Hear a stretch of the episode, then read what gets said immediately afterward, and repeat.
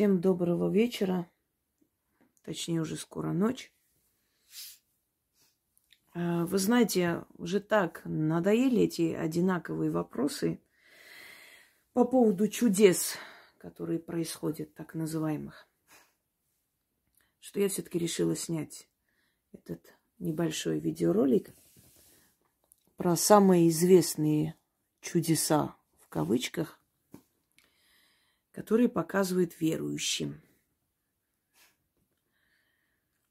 Вот этот орликин, который несет марионетку на руках,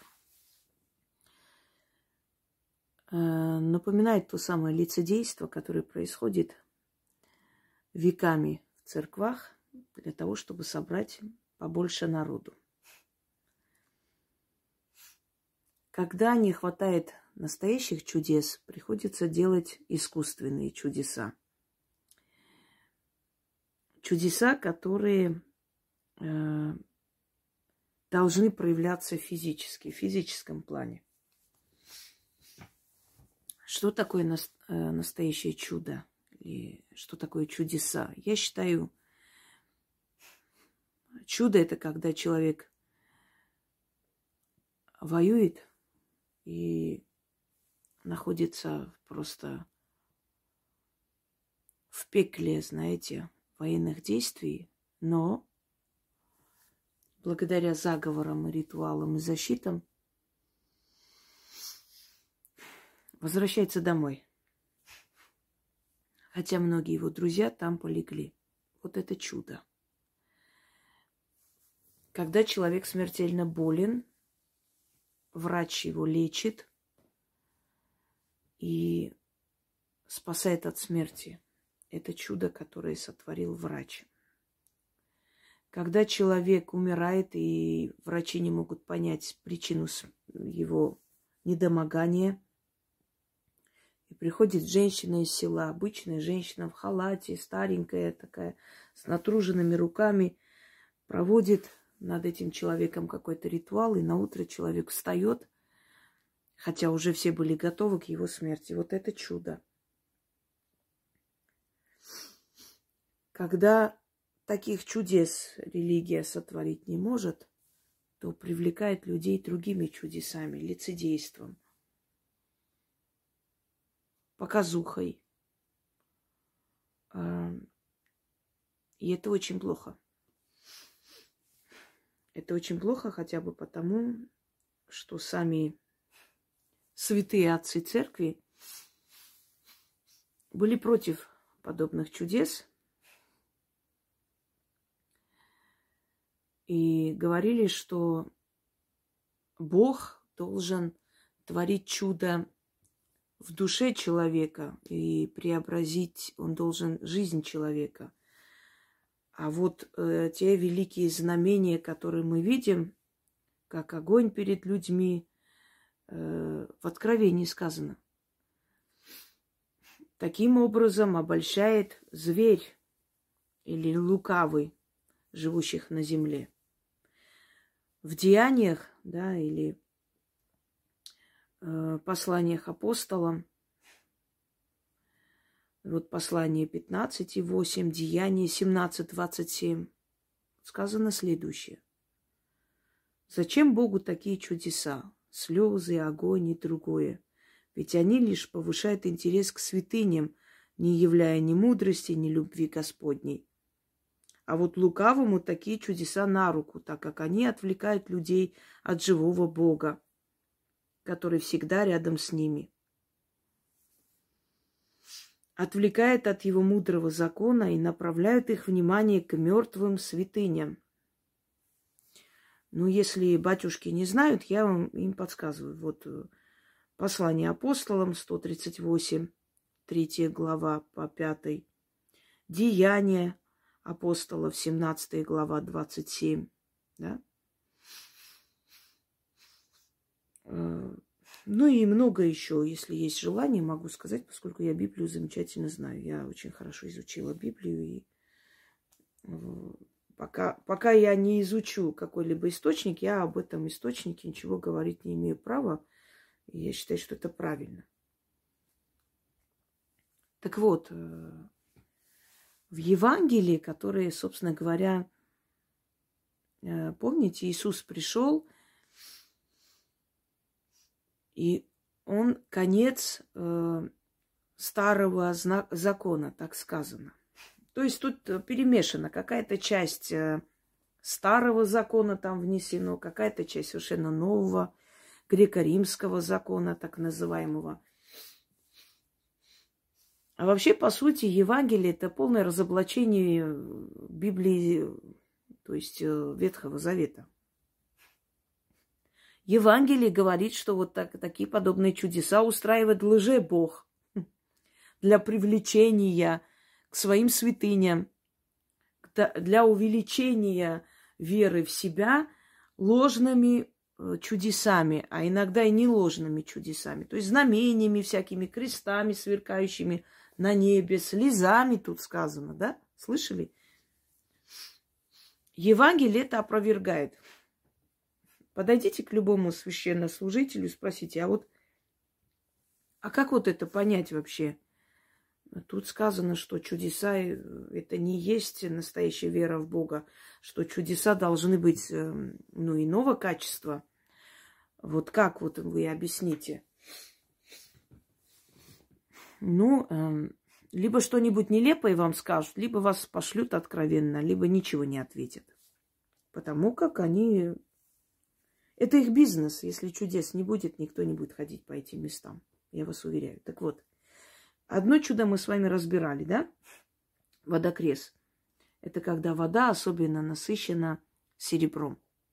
Именно поэтому Э, вода сохраняет свои свойства долгое время, весь год. И этим пользуются священнослужители, э, говоря о том, что воду благословили, вот она и святая полностью.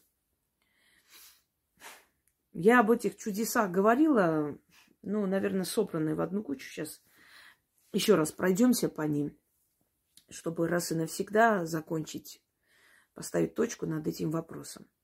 Я так и назову, да, почем, почем чудо для народа. Ленин сказал, почем опиум для народа? Ну, это тот же самый опиум, э, который одурманивает э, головы. Но поскольку уже люди начали сомневаться, то приходится как-то, э, знаете, новые ухищрения придумывать. Один армянский священник, когда критиковал вот это вот фокус-покус э, вечного огня, его лишили сана.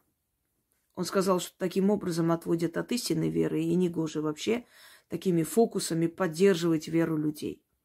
Я в сообществе поставила фильм, называется «Яблоневый сад». Армен фильм. Армянский фильм, старый фильм. Времена геноцида армян в 15 году. И там есть такой момент, когда беженцы в храме остаются возле храма. Ну, время очень тяжелых испытаний. Много людей, бездомных, детей, сирот. И они идут в храм, определенный храм, где отец Симон служит. И вот приходят в восторге, что там Богоматерь во время служения начинает плакать.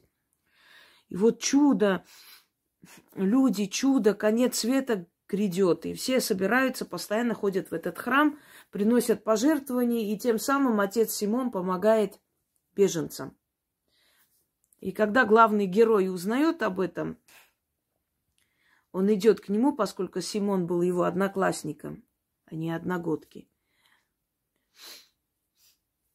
и говорит ему, говорит э, сначала служителю храма, мол, а что такое, почему Богоматерь больше не плачет, что этих увидел, увидела и слезы остановились, на что помощник э, отца Симона отвечает, ну, как бы тебе сказать, приспособление только на три часа. Он усмехнулся, и тут выходит священник, и в разговоре он говорит ему, ты понимаешь, что я на все пойду, чтобы эти жили? Если мне нужно собрать народ и средства, чтобы выжили беженцы. Вот таким образом, таким чудом я и на это пойду. Людям нужно, чтобы раз в тысячи лет кто-то ходил по воде, кто-то поднимался в небо. Людям нужно чудо. Чудо их привлекает, говорит отец Симон. И он, в принципе, прав. То есть он честно ему объясняет цель того, что он творит, для того, чтобы привлечь народ и помочь беженцам. Ну, и его цель, предположим, можно понять. Теперь вернемся к чудесам. Друзья мои, почему плачут иконы, мира, мироточат иконы? Несколько версий. Все эти версии работают э, по-разному, и они существуют, имеют э, право на существование, но они есть, они реально так и есть. Во-первых, вот мироточащие иконы начинаются с IX века на Руси. То есть э,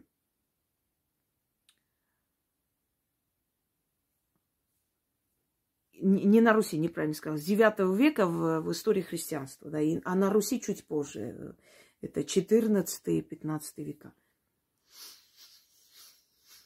Почему именно с этого века? Во-первых, хочу вам сказать, что иконы пишут различными красками. Когда люди веками приходят к этой иконе, они отдают определенную энергию этой иконы. Энергия, она не видна, но она существует. Да? Люди приходят, это постоянные лампады зажигаются, это тепло, которое идет. В конце концов, краска не выдерживает. Она начинает стекать. Она стекает по всей иконе. Но смотря как это представить. Вот икона вся плачет, или глаза Богоматери плачут, или глаза Христа плачут, или глаза святых плачут. Как правило, это люди воспринимали как дурной знак, как начало войны или чего-то еще. Второе. Э, дело в том, что когда вот э, иконы начали плакать в одном храме, естественно, люди рынулись туда и начали приходить толпами, приносить пожертвования. Храмы стали богатеть. А мы знаем, что храмы ради богатства на все пойдут. Ну, например, там расчлененные, сушеные чьи-то тела выдадут за руки Иоанна Крестителя. У него там 20 рук нашлось, 5 голов, одним словом, страшное дело. Э, молоко Богоматери, которая до наших дней дожила. Вы знаете, э, где-то слышала или читала, что если бы Богоматерь была просто дойной коровой, самых таких породистых э, этих дающих молоко, и то она не смогла бы столько тонн молока дать, сколько молока спрятано и э, выставлено на всех храмах мира как молоко Богоматери. И в то время, э, если, если верить библейским рассказам, Богоматерь не была столь известна. А, о ней потом узнали, когда вот написали Евангелие, когда Христа распяли и так далее. Ты согласна библейским сказаниям, да? То есть кто знал, что она будет Богоматерью называться, чтобы прийти у нее молоко попросить. Но это все, это замечательный бизнес, который поддерживает храмы. Так вот, как только одна икона так начала плакать, тут же зарыдали тысячи икон во всех храмах. И это настолько было, скажем так, частым явлением уже, что в конце концов э, наши императоры один за другим начали проверять это чудо на реальное существование. Э, Петр Первый, он был первый из тех людей, который не выдержал этого всего.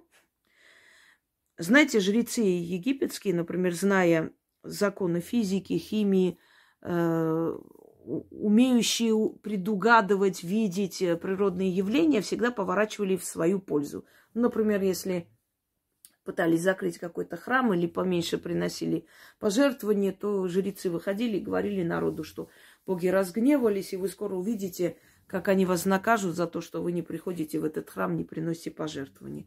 Буквально через сказанных слов, там, через, может, часа два происходило затмение. Просто жрецы знали, что в этом году во столько-то, э, вот, ну, точно могли просчитать, что будет затмение. Они были ученые. А народ, который был невежественный, он как-то, ну, сразу, сразу воспринимал это как знамение, и тут же толпы людей ходили туда и приносили пожертвования. Иногда жрецы так, так привлекали на свою сторону. Или там говорили, что вот некий фараон что-то там не делает, как им хочется, и вот боги разгневаются, и вот накажут, и тьмой покроют Египет. И вот тьма накрыла Египет, и народ мог так испугаться, что они шли этого фараона свергать и ставить того, э, на кого указали жрецы, потому что они очень боялись гнева богов.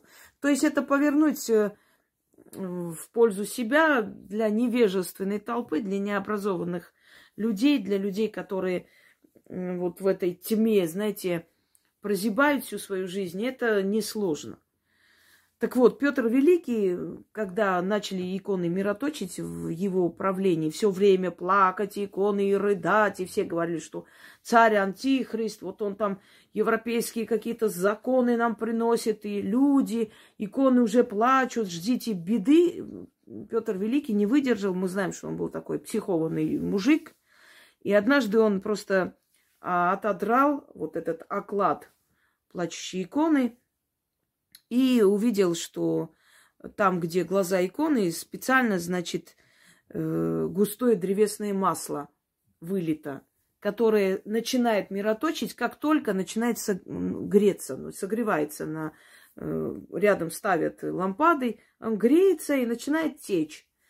И э, Тогда у него был очень серьезный разговор и с патриархом, он наказал, и некоторых, значит, эм, лишили сана, некоторых священников, собственно говоря. Ну и церковь с большей агрессией, с большим рвением его объявили антихристом. Он еще и посмел вообще эти чудеса как бы открывать э, и показывать народу. Икона мироточит, во-первых, потому что краска может э, нагреваться, если там рядом ставят все время лампаду, и она может мироточить. Это не чудо, это очень объясняемое физическое явление. Далее, некоторые священники специально это делают и ставят определенные приспособления, чтобы там икона мироточила, чтобы вот чудо, люди, вот в этом-то селе мироточит икона. И я знаю такие случаи в Грузии были, когда ученые приезжали из Тбилиси и пытались как бы изучить это все, и священники становились грудью, и народ выходил с крестами и с палками, готовые избить их до смерти, потому что это как бы святотатство, безбожники, как вы смеете идти проверять чудо Господа, понимаешь ли. Так что, друзья мои, это старинный фокус, и этот фокус уже всем известен. Но мне кажется, что сейчас в мироточении иконе икон может поверить, ну, уже совсем уж, совсем уж э, пришедший из каких-то средних веков человек, который не писать, не читать не умеет, или, или не хочет это видеть в упор, ему очень хочется видеть это чудо. Я вам уже сказала, чудо не только в физическом проявлении должно быть, еще и в жизни людей чудо. Понимаете? А, ну, как бы оттуда иных чудес мы не видели, кроме вот этих вот дешевых фокусов, лицедейства. Вот той икона мироточит, то еще что-нибудь. Сейчас доберемся до всех великих чудес. Тяжело, конечно. Люди всегда ненавидят тех, кто отнимает их веру в, в это чудо, их последнюю надежду. Но мне кажется, что горькая правда, она все-таки нужнее, чем ложь. Далее. Э, вторая хитрость.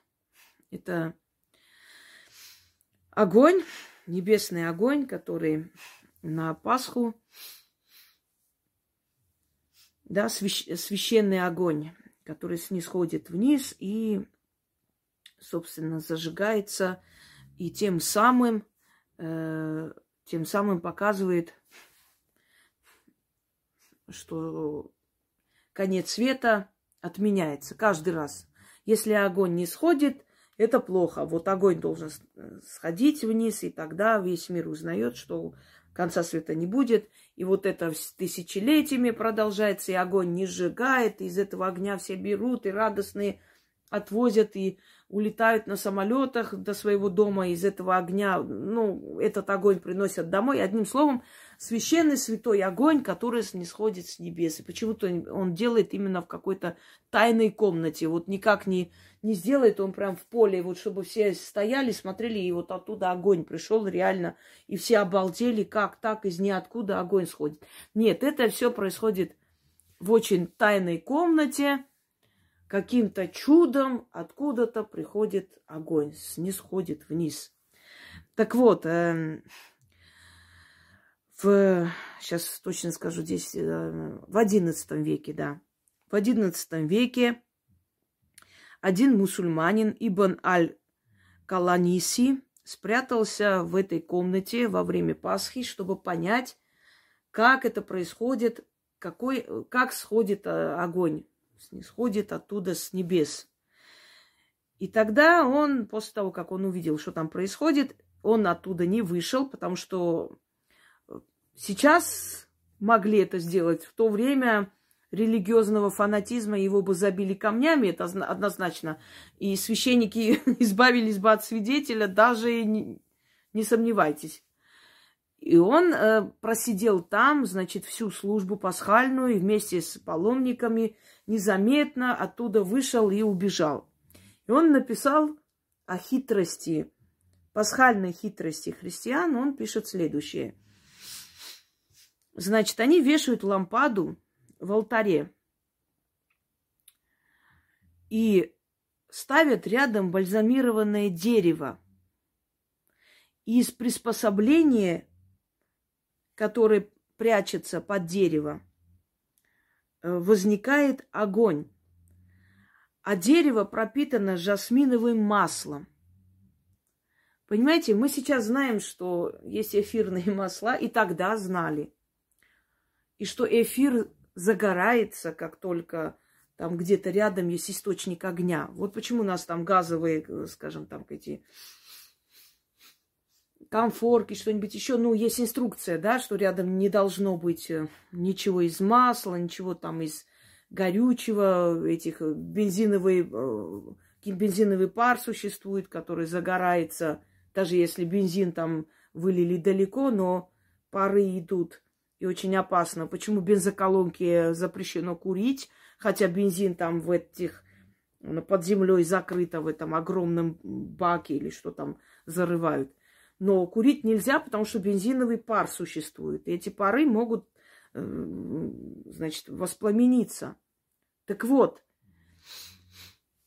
Ибн Ал-Каланиси, который был очень любопытный человек, и изучал различные природные явления, религиозные в том числе, вот он, человек, рискуя своей жизнью, э, в XI веке спрятался в Иерусалиме, там, где гроб Господень, и сказал нам, как это действует. Пропитывают дерево жасминовым маслом, вешают лампаду, и в какой-то момент, когда уже нагревается это все там, ни с того ни с сего вспыхивает огонь. И люди видят, как огонь прям сверху, как будто вот э, ощущение, как он сверху идет. А на самом деле просто пар поднимается наверх, и огонь резко зажигает этот пар и сверху спускает пламя вниз. И вот получается вот этот фокус-покус, который О, конец света от, от, это, отменяется, люди, святой огонь, и все такие счастливые, радостные пляшут. Я думала, что умные люди же давно должны были догадаться. Оказывается, не, не все еще поняли. Даже люди очень образованные почему-то свято верят, что оттуда огонь снисходит. Так вот, дальше. Ну, это называется самовозгорание. Вот есть такое, э, значит, такое явление, как самовозгорание, и вы об этом прекрасно знаете. И проходили это на уроках химии и физики, в том числе и физическое явление тоже с этим связано. В школе еще когда нам говорили, подальше держите там огонь от этих колбочек. Сколько раз эти колбочки взрывались, потому что где-то там огонь. То есть мы держали, зажигали спичку, а колбочка была через 3-4 парты и зажигалась, и лопалась, и кабинеты физики и химии очень часто подвергались пожарам. И это мы знаем. Далее. Теперь, что пишет э, Порфирий Успенский, епископ Чигиринский? Вот цитирую. 1804 год. Книга «Бытия моего». Говорит следующее. Некий Георгий, который, забравшись в часовню гроба в то время, когда по общему верованию сходит благодатный огонь, видел с ужасом, что огонь зажигается просто от спрятанной там лампады. Далее Порфирий рассказывает, что из уст митрополита Дионисия, который был свидетелем признания наместника Иерусалимского патриарха митрополита Мисаила в том, что в э, тот зажигает огонь от лампады, скрытый за движ... движущимся мраморной иконой Воскресения Христова. Вот. Ну, церковникам же неудобно, они не хотят, да, привести такие исторические факты, в котором сказано. Далее, другой епископ, значит, Авродий пишет, это 16 век, о самовоспламенении, говорит о том, что смесь э, серы с некой, с некой э, с неким, значит, э, как он там говорил, сейчас вспомню, мне надо восстановить. Одним словом, на современном языке это сера, э, хромат калия и марганцовка, порошок. Не помню, как он там говорил, как называл, но соврем... современные ученые, то есть перевели на современный язык, чтобы было понятно, что там была за смесь, которую он описывает. Вот, вот, это, вот эта смесь изготавливают и добавляют туда э, водку, э, могут и соляной, соляную кислоту добавить. Значит, вот эти вот кислотные смеси добавляется туда и э, мажется вот эта вот э, каменная сторона, вот то есть камни, вот это весь алтарь, этой смесью заранее. И э, хитрость этой смеси такова, что она возгорается не сразу, как только подходит, а через э, некоторое время, как только начинает греться. Вот она начинает греться, эта вся вот смесь э, воспламеняется и э, поднимается вверх, и словно сверху спускает огонь на алтарь. Еще один фокус вам. Вы знаете, вот, ну, я ни разу не видела, чтобы, например, вот весь день там вот стояли и контролировали, снимали этот весь процесс и увидели четко и ясно, как это происходило. Нет, там алтарь, там нельзя, это запретное место, и вообще до свидания всем. Оно само, под, э, значит, входит, от, оттуда огонь спускается до Заболска. Не священный, благодатный огонь, извиняюсь. Ну, священный э, назывался всегда. Священный, благодатный огонь. Дальше. Огонь не обжигает. Э, в первое время не обжигает руки, и поэтому тоже чудо считается. Чудо чудное. Вот, химики знают, что такое холодный огонь. Да и мы знаем, что такое холодный огонь. Это некая смесь, которая создает огонь, и первые минуты он может не гореть. А может и можно создать такие, так, то есть такую смесь, что оно и не греет, но похоже на огонь, нечто такое воспламеняющее. Но от него толку, как от огня, никакого. Это в фильмах используется, когда делают вид, как будто пытают человека и вот проводят по руке, и он там орет, кричит, а на самом деле он ничего не чувствует, потому что это не огонь, это иллюзия огня, создается некой смесью. Так вот, э, почему огонь не обжигает первое время? Откуда эти свойства? Вот эфиры, органические или неорганические.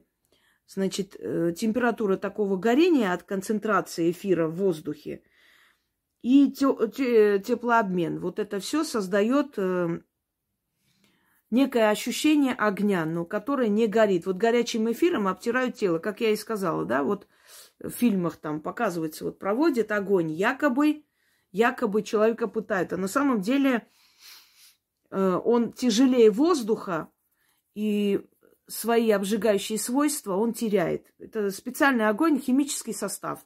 Там по-разному этот состав и с эфирами делается, и там концентрация еще какого-то там какой-то смеси. Я сейчас не могу сказать, я не химик. Вот э, этим пользуются знатоки вот э, всего того, что я вам перечислила. Да? Вот изготавливают специальные свечи э, с такими эфирными пропитанными маслами – без обжигающего огня. Ну вот и как бы, собственно, продают э, паломникам, и когда те заж... ну, то есть зажигают от огня якобы и проводят рукой, огонь не, э, не обжигает некоторое время. Ну или вообще не обжигает. Там по-разному это чудо происходит. Поэтому э, ну, насколько я знаю, сколько там мне рассказывали, не обжигает первые несколько секунд, а потом уже горит. Это тоже химия, это тоже химическая реакция. Понимаете, в древние времена были химики не хуже, чем сейчас. И замечательно создавали всякие такие фокусы, и знали свойства этого всего, и как это все происходит. Но это все использовали как бы в угоду себе и убеждали невежественную толпу в чем, в чем хотели. То же самое происходит и сейчас. Не все же грамотные люди. Если посмотреть, как людей прекрасно обманывают, там всякие шоу показывают, всякие люди с сверхспособностями, которые там облака раздвигают или что-то еще, то можно понять, что такие же шоу устраивались и тогда. Поскольку люди очень дорого платят за чудо, люди вообще любят платить за чудеса как им кажется. Это им дает какую-то силу, уверенность в завтрашнем дне. Ну, нравится людям это все. Ну вот, если учесть это, этот феномен, этот факт, то можно понять, почему толпы людей идут туда за этим чудом. То есть э, про чудо огня мы с вами уже поговорили. Далее. Итак, второе великое чудо. Иордан течет вспять. Почему? Приведу вам очень печальный пример. В 1915 году а, пустыня Дерзара, Месопотамия. Это Сирия, Ирак. Там протекает библейская река Ефрат. Жители э, побережья Ефрата однажды проснулись и увидели, что река Ефрат течет вспять. Были поражены, удивлены, тоже приписали это какому-то чуду. Но один из шейхов предложил спуститься в устье реки и посмотреть, почему так происходит. И когда люди спустились по течению вниз, они были поражены, и объяснение этого чуда оказалось очень страшной. Причина этого чуда так называемого – Убитые сотни тысяч армян, брошенные в реку Ефрат, запрудили реку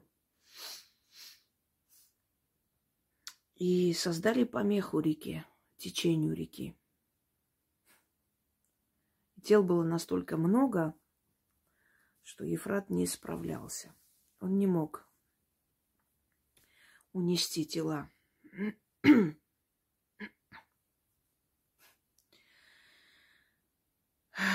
и воды Ефрата начали стекать вспять. Вот это, наверное, еще одно объяснение природного явления, когда река течет вспять. Страшное объяснение, страшное явление, причина того, что река Ефрат потекла вспять, была был причиной был геноцид 1915 года, которые турки представили всему миру якобы миллион-полтора убитых, а по настоящим подсчетам того времени от 6 до 7 миллионов убитых армян. Потому что спустя сто лет нас 11 миллионов осталось. А ученые посчитали, что даже если бы действительно полтора миллиона было убитых армян, то у нас было бы 42 миллиона. Теперь посчитайте, сколько бы нас было, если, если на самом деле убитых было до 7 миллионов. Теперь, почему Иор, Иордань река течет вспять? Причина такая же. Помеха природному течению реки. Но, в отличие от причины в 15 году, да, с рекой Ефрат, э, здесь немножко иная причина, но практически одинаковые. Значит, одинаковые в том смысле, что это помеха. Когда день крещения Господня, который установила церковь, толпы паломников входят в реку Иордань, они создают помеху природному течению реки. И вследствие этого образуются водовороты, вертикальные э, колебания воды. Из-за этого волны идут обратно. Это не означает, что вся река протекает вспять. Просто определенное количество волн реки на определенном расстоянии просто текут в ту сторону, а из других русел стекаются обратно по своему руслу.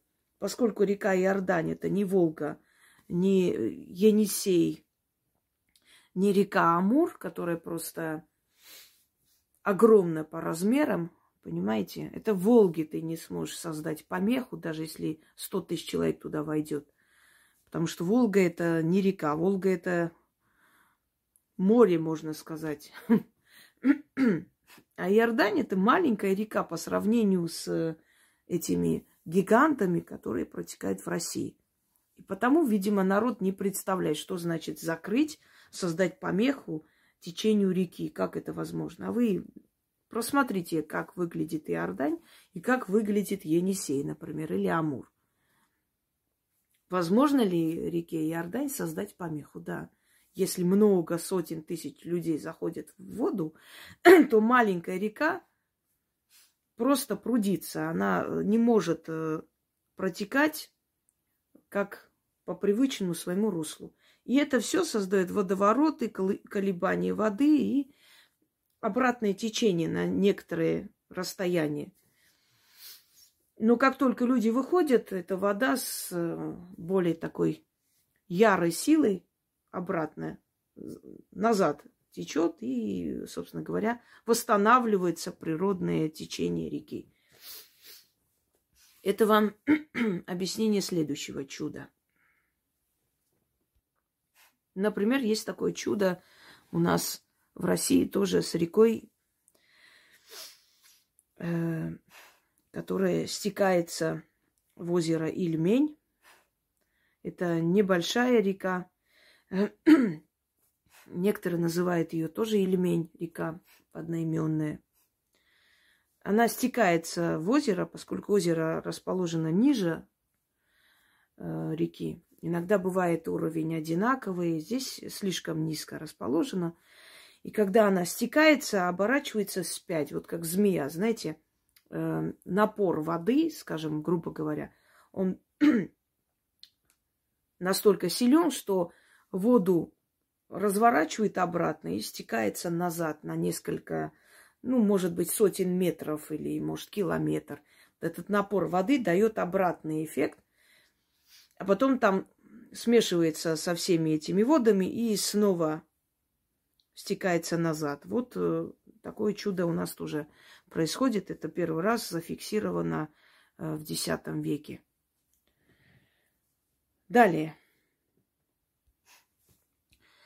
Значит, благодатное облако на фаворе, которое все время подходит э, где-то 19 августа по новому стилю, по старому стилю, 6 августа. Нет, наоборот, по-новому 6, кажется, да, по старому 19, насколько я помню. вот каждый раз, когда празднуется преображение Господне, в это время это облако приближается и становится на горе Фавор. По-разному может выглядеть в разные годы. И это считается как напоминание о преображении Господне. Ну, это чудо очень легко объяснить, так называемое чудо. И я в начале лекции сказала, что жрицы, зная природные явления определенные, приспосабливали эти природные явления к тем дням, которые они, э, в которые они хотели показать какое-то чудо. Все просто, элементарно, Ватсон. Про облако на фаворе рассказывает летописец Иосиф Флавий, который был против христианства, считал это зловредной сектой, заполонившей их страну, их народ. Иосиф Флавий, ну, до него еще римский источник Тацит рассказывает об, этой, об этом облаке. Дело в том, что этот день совпадает э, с днем так называемое э, собрание или э, как там посещение великих духов или великих сил. Считается, что три великие божества э, в это время собираются и окутывают э, гору Фавор этим облаком, тем самым показывая, что они находятся на этой горе, и что эта гора священна, и требуют они от людей поклонения и жертв. Это еще со времен э, греческих, римских завоеваний известен, известен этот э, праздник. Благодушие праздник называлось, когда люди делали друг другу дары в благодарность за то, что боги их не покидают, не оставляют и приходят на этой горе, показываются. Теперь это можно назвать э, посланием от богов, это можно назвать природным явлением, которое люди приписали богам. И можно еще назвать э, днем преображения Господня. Все очень просто и легко. Просчитывается день, когда обычно это облако спускается и приходит. И этот день церковь назначает праздник. И поэтому Потом стираются вот эти вот воспоминания, да, исторические факты из памяти человечества. Ну, одно поколение помнит, второе, третье, четвертое уже не помнит. О том, что в этот день до христианства и до преображения так называемого это облако все время приходило и становилось над горой. Знают они, ну вот христианские хитрости мы уже знаем, и ухищрения в том числе, все праздники приспособить на, э, под свои праздники, и все природные явления приспособить под праздники явления христианства.